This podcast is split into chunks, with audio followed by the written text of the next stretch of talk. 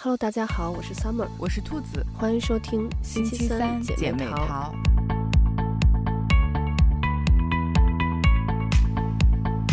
这两天我有一群国内的朋友来这边旅游，嗯、呃，我们在新西兰这边呢，其实平常出去玩，呃，以前是住 motel 比较多，嗯，然后呃，现在就是住 Airbnb 比较多，嗯，新西兰其实很少有那种大型的。连锁酒店，尤其是在可能小镇上面，嗯、呃，在大城市奥克兰和惠灵顿还有。然后呢，这回我们那个朋友过来呢，他们就住在那个奥克兰这边 City 的万豪酒店。嗯、然后我就觉得哇，已经好久没有，就是我其实都不知道奥克兰还有 万豪酒店，就已经很久没有听到这些连锁酒店的名字了。嗯所以我就想问一问，就像嗯、呃，国内现在大家出去还是就是比较习惯于住酒店？对，我感觉，呃，国内出去的话，应该还是会首选酒店一点，因为会觉得嗯、呃、比较方便，就是不太用自己操心。嗯，尤其是如果携家带口的话，嗯、呃，肯定还是觉得会说住酒店会方便一些。嗯嗯，但是如果是年轻人，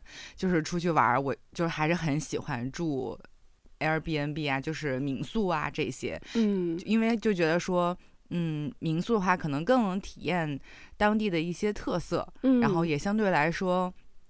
嗯，可能就是更自由一些，然后就因为房间布置也都很有特色嘛，嗯，就可能会更贴合年轻人的这种喜好。对，我们那个朋友来这边住万豪嘛，然后是。呃，两百多纽币一晚，嗯、就很就在我们这算很便宜了。嗯嗯，可能合人民币大概是呃一千左右吧。然后我老公就说：“天哪，说没想到万豪这么便宜，就是他都想要去住一晚上。因为我们这 边呃，像我说的，以前可能常住的 motel，他就、嗯、呃 motel 直译过来就是汽车旅馆嘛。嗯，然后因为新西兰这边。呃，大家去哪儿就基本上都是开车自驾，所以就去住 motel 的比较多。然后新西兰的 motel 呢，呃，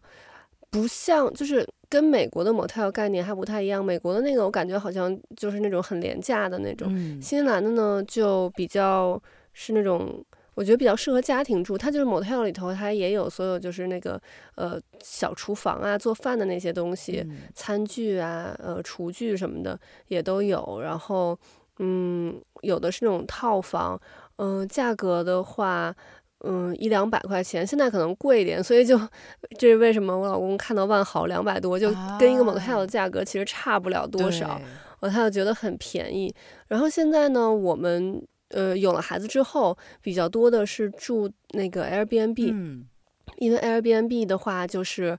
呃，大部分就是人自己的家里头，他可能呃有的是嗯买了一个房，他就专门是做这个 Airbnb 的，嗯，然后就很像从你家里出来到了另外一个家，就很有家的感觉，嗯，对，而且就是所有的就是配套设施也都很全，因为就是像家一样嘛，所以它的厨房是一个完整的厨房，嗯，因为。在这边，我们有的时候出去玩，可能会自己去那个做饭呀什么的。可能我们就到住的地方，因为我们都开车去嘛，就会自己带上那些调料啊什么的。然后到住的地方，可能比如说吃个火锅，或者是嗯、呃、自己随便弄点东西。嗯、呃，因为就是当地的我我们啊是不太就是觉得。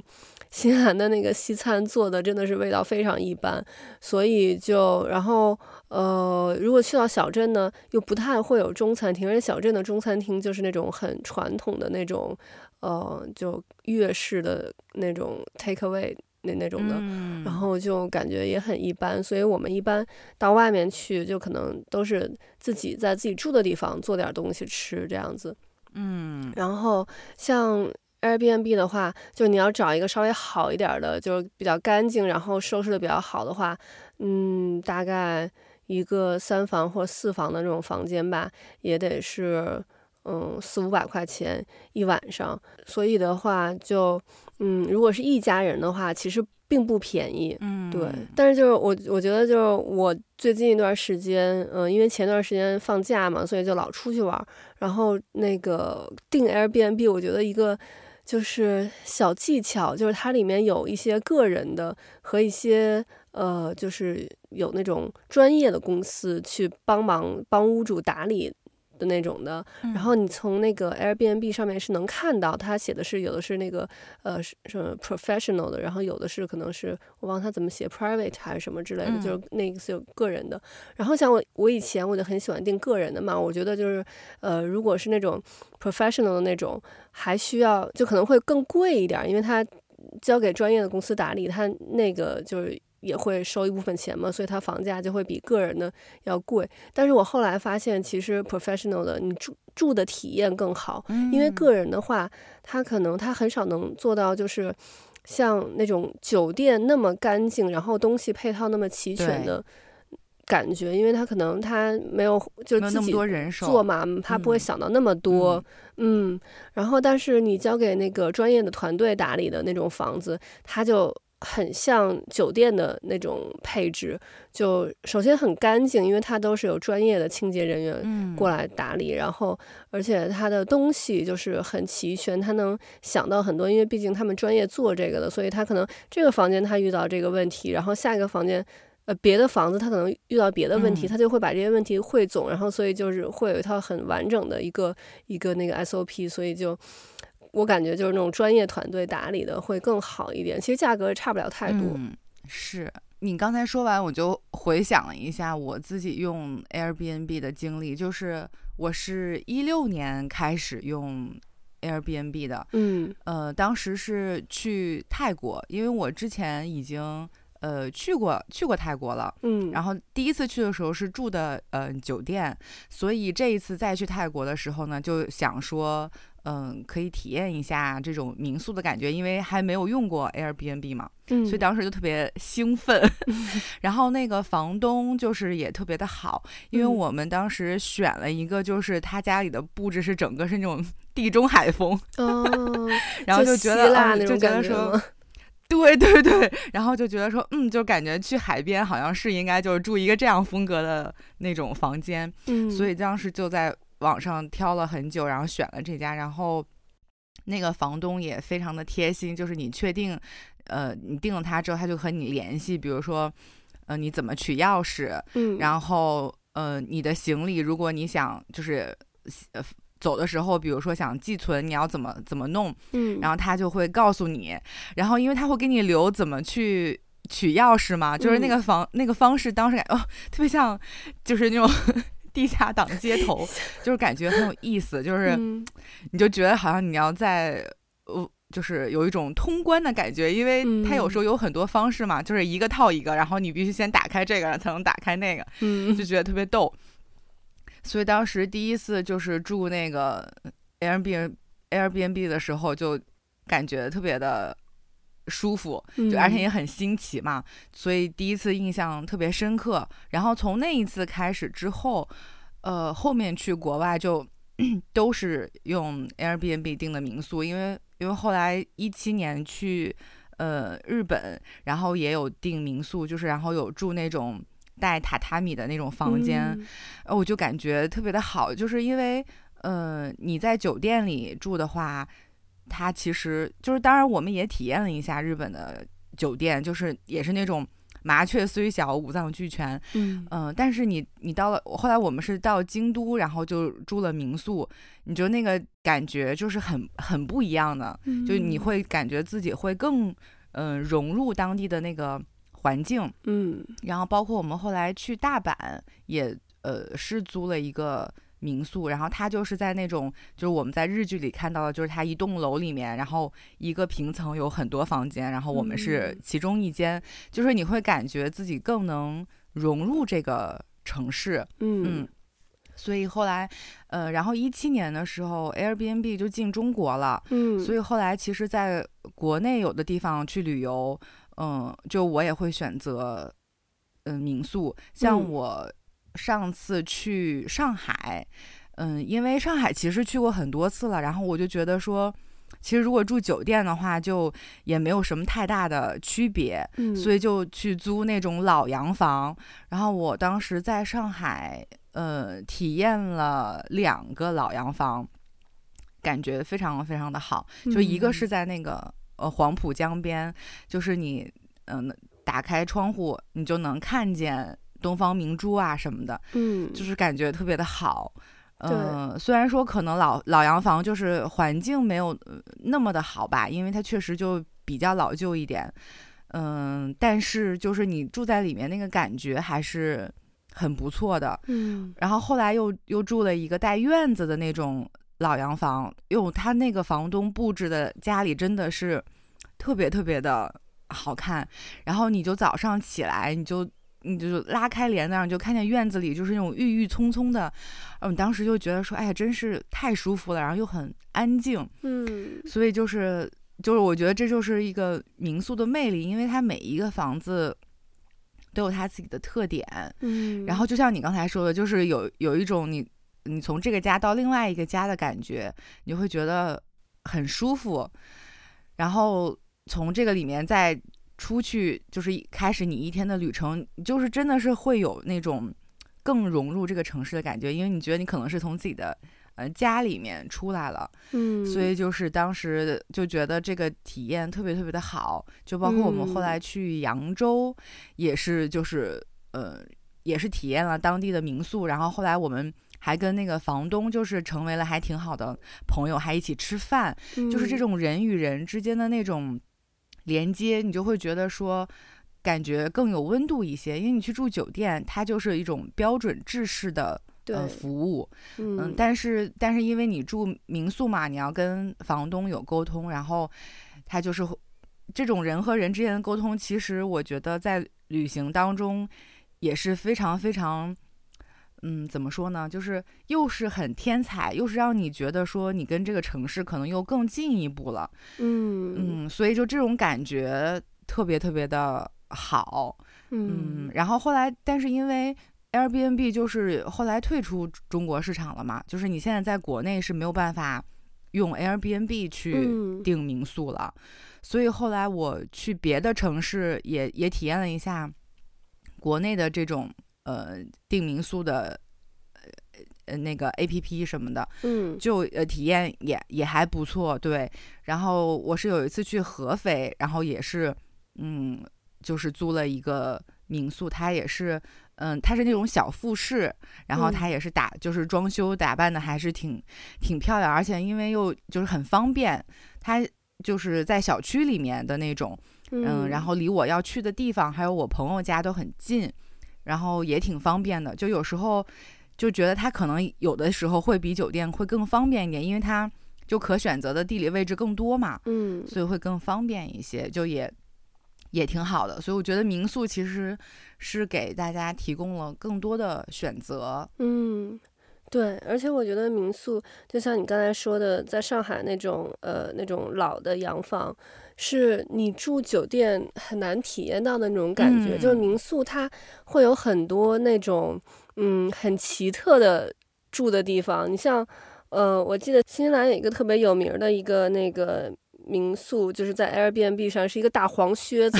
就是它 就是那个房子做成一个巨大的一个黄色的靴子的样子，嗯、然后就特别有意思。然后像那个我的那个 Airbnb，他会经常给我推，呃，就是一些东南亚，比如像印印尼呀、嗯、菲律宾的一些民宿，嗯、哇，我看每个都特别好看，就是那种呃用。木头或者用竹子搭出来的那个房子，啊、然后呃也是有那个泳池，或者是有有一片水池，嗯、然后晚上会亮上灯，就特别特别好看。然后是在森林里的那种感觉，就是在原又原始又现代的那种，嗯、原始和现代结合，就感觉特别棒。所以我觉得这个是就是你住酒店体会不到的，酒店就是呃。像你说的，都是很制式的，而且是它的呃位置啊，包括它的那个房间，都是呃就是中规中矩。但是像 Airbnb 的话，你就会看到很多这种很有设计感的房子。像我看到有很多，嗯，他给我推的在澳澳大利亚的，有很多都是那种。你看，就是设计师设计的那种房子，嗯、就非常非常的有特点。对，你一说澳大利亚，我就想起来了，就是我有关注，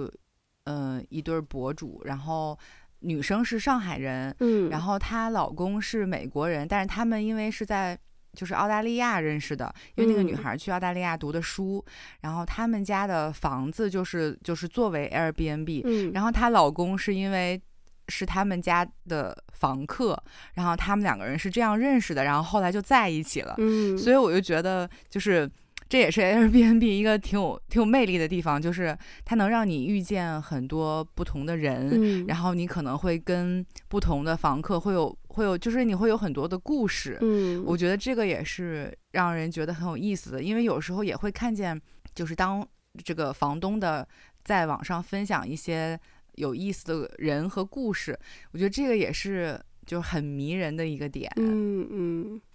对。不过我之前我们家的房子，呃，刚开始的时候，因为我现在不是租出去了嘛，就是租给固定的人。嗯。以前刚开始我也有做 Airbnb，然后但是因为我们家的房子是。那个就是我们还在房子里面住，只是里面有三间房间，然后是隔出去，但是是独立出入的，就他们可以完全不不看到我们，嗯，那种的。然后等于做 Airbnb，所以就因为如果是我的话，我也会选择那种不跟房东同住的房子，我会选择就是独立的。我觉得呃，就选我们家的，主要就是图一个便宜，因为因为我们家毕竟就是。跟我们一起住嘛，所以我价格不会标太高，就是大概一百一百多纽币一晚上那种的。嗯，然后嗯、呃，有一对儿那个房客，我觉得挺有意思的，就是他们是也是新西兰人，但是因为新西兰这边就是孩子长大了，不就跟父母不同住了嘛。嗯。然后呢，他的女儿住在我们这附近，他女儿要生孩子，哦、然后呢，那个老夫妇他们就过来陪住到我们家来，然后。呃，对，就是就是那个，等于是过来，呃，那个对，照顾他。嗯、然后，嗯，他女儿呢，当时就是因为这个生孩子，你很没办法确定你你到底是什么时候 生嘛。然后他就是那个，呃，他定那个时间过来，但是他第二就是他住了几晚嘛，然后第二天要走了，他女儿还没生。然后那个时候呢，我们就是后面也没有人，我就跟他说，你可以就是在。多住一晚上，反正我们后面也没有人，嗯、然后我也不会多收你的钱。然后他多住了一晚上，然后正好他女儿就在那天晚上就生了，啊、然后他们就还挺高兴的。就他们以前也是住这附近，然后、嗯、但是后来搬走了，但他女儿还住在这边。嗯、然后就他们就跟我聊了聊啊，说这边的变化呀什么之类的，嗯、我觉得就还挺有意思的，就是那种。你能感觉到那个就是那种人情味儿的感觉，是是，是，这个真的是很神奇的缘分。嗯，你说你刚好就是多留了他们一晚，他正好能就是见证到他女儿生孩子这一刻，要不然他们如果回去了然后再赶过来，可能就有点就是错过了。对，嗯，但是我觉得就 我也有遇到过那种。不太好的房客，啊、就是我刚才不是说我们家是那个那三间房子是隔出来的，嗯、就是独立出入的嘛。嗯、然后呢，我也是会在那个 Airbnb 上面，他不是告诉你怎么拿钥匙啊什么的，我都有写好嘛。然后就，但是呢，那个房客他可能就没有看怎么拿钥匙。哦然后呢，他就直接是从我们家正门，因为 他住的那个地方应该是从我们家侧门过去的。然后呢，他就到我们家正门。然后那天晚上刚好我们也不在家，在外面吃饭。然后我们家的那个正门旁边呢，是我们那个客厅。我们客厅和外面是一个就是那种落地的玻璃门，玻璃推拉门，所以就是从外面可以完全看到我们里面的样子。然后他就走到我们正门，然后就看到我们自己的客厅。里面里面，然后他也打不开门，然后但是他也没有联系我，然后他就直接那个就走了，然后他就跟 Airbnb 就是说要退这个房间，他说因为里面全都是东西，但因为那个是我们自己的空间呀，嗯、就我们就是放自己的东西嘛，然后他说里面全都是东西，我们没办法住，然后。后来 Airbnb 就联系我说说怎么回事儿，然后我就跟他说他去的是我们自己的那部分空间，嗯、然后我有在我的那个上面写上你要怎么走，怎么去拿钥匙，我都有就是拍了图片给他，那个在图片上面画上箭头啊什么之类的，就写的很清楚，但他没有看，然后他一定要退钱，然后后来 Airbnb 就是听了我说了之后说哦。那我们知道了，我们理解，就是不是我这边的问题，嗯，然后就后来就就也没有退钱，就是你知道，就有时候你也会遇到这种就不是很好的客人，嗯，是，就是就真的是形形色色的人，就他自己应该要先看清楚，就是你既然想要使用呃 Airbnb 这种方式，那你就应该要。遵循他这个上面的规则嘛？对，而且关键是他就是他其实找错了，他不联系你好奇怪啊！对，对他对啊，对他找错了地方，然后他其实可以给我打打个电话，然后他也没有联系我，然后他就直接就走了啊！这真是太奇怪了。对，我觉得他没有住进来也好，对，住进来 觉得也也挺也挺可怕。对。反正后来就是也遇到各种形形色色的人吧，然后我又觉得做 Airbnb 就说实话自己做确实有点累，就是如果你要交给专业的团队打理的话，那当然就没事儿。但自己做的话，就是人一走，因为新西兰这边我之前说过是十点钟退房，然后下午两点钟入住嘛，嗯，然后有的时候我们就会有那种当天退房，然后当天又有人入住的，住嗯、所以我就是对十点钟一走，然后要赶紧把他们那个东西换下来，然后再换上新的。我是就是。是有有有有多的那个床单呀、嗯、被罩什么的，然后但是你也要打扫，然后就反正有时候就觉得还挺忙的，嗯、然后后来就觉得算了，还是交给那种长租的人吧，嗯、这样我们也不用不用去考虑那边的事情了。对，而且就是你你要是有自己的安排，你也没有关系，嗯，要不然你那天如果下午就有人要入住，你那一天肯定就不能安排太太多的事儿了。对对。我觉得就是交给常住的人，因为我们家这边呃离我们这个一个大学很近，嗯、所以租我们家房子的就都是那个大学的学生，啊、然后我觉得还都人都还挺好的。嗯，对对对，我觉得学生相对来说，嗯、呃，也比较安全一些，嗯，对，比较稳定。对，嗯、而且感觉就是有的时候跟他们聊聊天儿，就是 跟年轻人聊天儿，觉得还挺有意思的，可以永葆一个年轻的。对，然后他们自己就是也会，因为我有时候去可能找他们有事儿啊，就到他们那个那边儿，嗯、然后觉得他们自己布置的房间也布置的都还。挺好的，就每个人都有每个人特色。嗯、我记得印象特别深的是，有一个男生，他就会在房间里弄那种霓虹灯，哦、你知道，就是那种比如说一个绿色仙人掌形状的那种霓虹灯呀，嗯、或者是一个什么粉色的，上面是一个单词的那那种的小的那种霓虹灯，嗯、然后就整个房间弄得特别有氛围感。嗯，真不错。我有一阵儿就是也。特别想搞 Airbnb，你知道吗？就是自己很想当房东，嗯、然后呃想那个把我的房把我的房子设计一下，然后但是到了实操环节的时候，就会发现，如果就是仅凭我自己一个人来弄，嗯、就可能。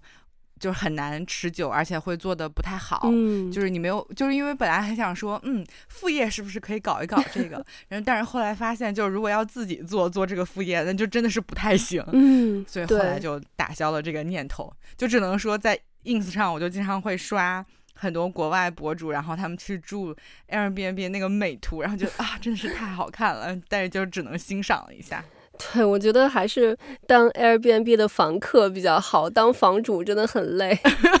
是的，是的，嗯，而且就是我觉得像。咱们这种玻璃心的人，就是你很用心的打理好你的那个房子嘛，但是总是会遇到就不是那么满意的客人，嗯、然后你就拿到一个不是那么好的评价之后，你就会觉得啊，怎怎么会？我都已经这个房子弄得那么好了，怎么还会就是有不满意的？是的，是的，而且就是因为很多东西其实都是你精心挑选的，嗯，就如果对方嗯没有那么珍惜，就是我觉得是还会挺伤心的，嗯、对，他不懂我，对。所以就是，哎，我感觉当个 Airbnb 房主真的是不容易。是，所以现在国内的话，嗯，这种民宿很多嘛，因为就我觉得国外其实这种民宿还是挺多的。嗯，国内其实也挺多的，但是嗯，因为疫情三年都就是没有再出去旅游了，嗯，所以我也不是很确定，就是嗯，就经历过这个疫情下来。是不是很多还能还能留下来？对，嗯、因为像我看，我有朋友，他本来也是，呃，就是租了一个房子，然后想做民宿，嗯、但是后来就是还是有受一些影响，所以他就是把这个民宿的这个房间，同时也可以作为摄影棚，就是如果有、嗯、有就比如这种实景拍摄需求的话，也可以来。用就不单单只是作为就是旅游的这种民宿了，嗯、所以我觉得可能多少是会受一点影响。嗯，嗯，对，其实说起国内的民宿，我就一说起来，然后想到前几个月吧，那个电视剧《去有风的地方》啊，是就刘亦菲和李现拍的那个电、嗯、那个电视剧，好美，我就想起那个来了。嗯，对，就是呃，真的还挺不错，因为我是我想想，一三年去的大理那边，嗯、然后就也是住他那种嗯、呃，像客栈一样的，嗯。就是嗯，就体验就跟他们差不多，也是就一个小院子，然后里面有呃好几间房，嗯，然后住住其中一个，就确实感觉还挺好的。嗯，对对，因为像我们这边的呃民宿，就 Airbnb 这种的话，嗯，其实还都是就像我说的自己家一样，就是独门独院的那种，嗯，就跟那个。呃，有风的地方里面那个就还不太一样，哎、但我觉得那那种就很像，很像那种青旅的那种感觉，啊、对对对是有是，就是嗯，大家就是住在一起，虽然他也是就是每个人有自己的房间，嗯、就是比青旅的环境要好一点，但是那个感觉就是很像。嗯，嗯你一说青旅，真的是啊，死去的回忆正在，原来清华南门外边的对面有一个国际青旅，嗯、就是。那个其实挺多年的了，但是但是也是前前几年就拆拆掉没有了。嗯，然后我记得，呃，之前就是挺多留学生，嗯，会选择住在那儿。嗯，然后你刚刚一说青旅，我就突然想起来就，就啊，真的是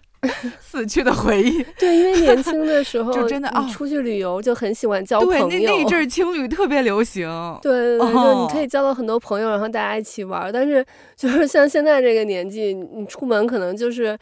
就比如说在餐厅或者什么遇到人聊一聊，但不会说想说留下联系方式交朋友的那种。嗯、对，真的，你这么一说，真的有一有一段时期青旅还是很流行的。嗯，然后哎呀，也不知道什么时候这个青旅就就没有了。对，嗯嗯，对，可能住青旅的人都长大了。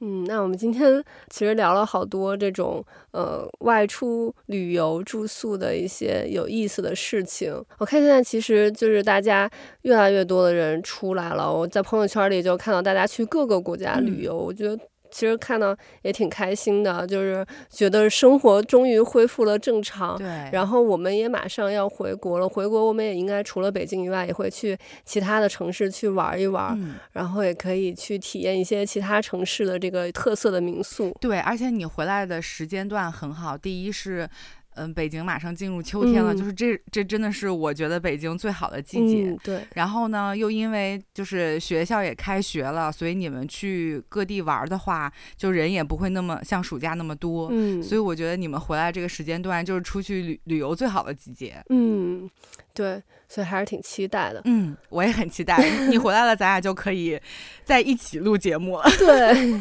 终于可以线下录节目。没错。OK，那我们今天的节目就到这里了，我们下期再见，拜拜，拜拜。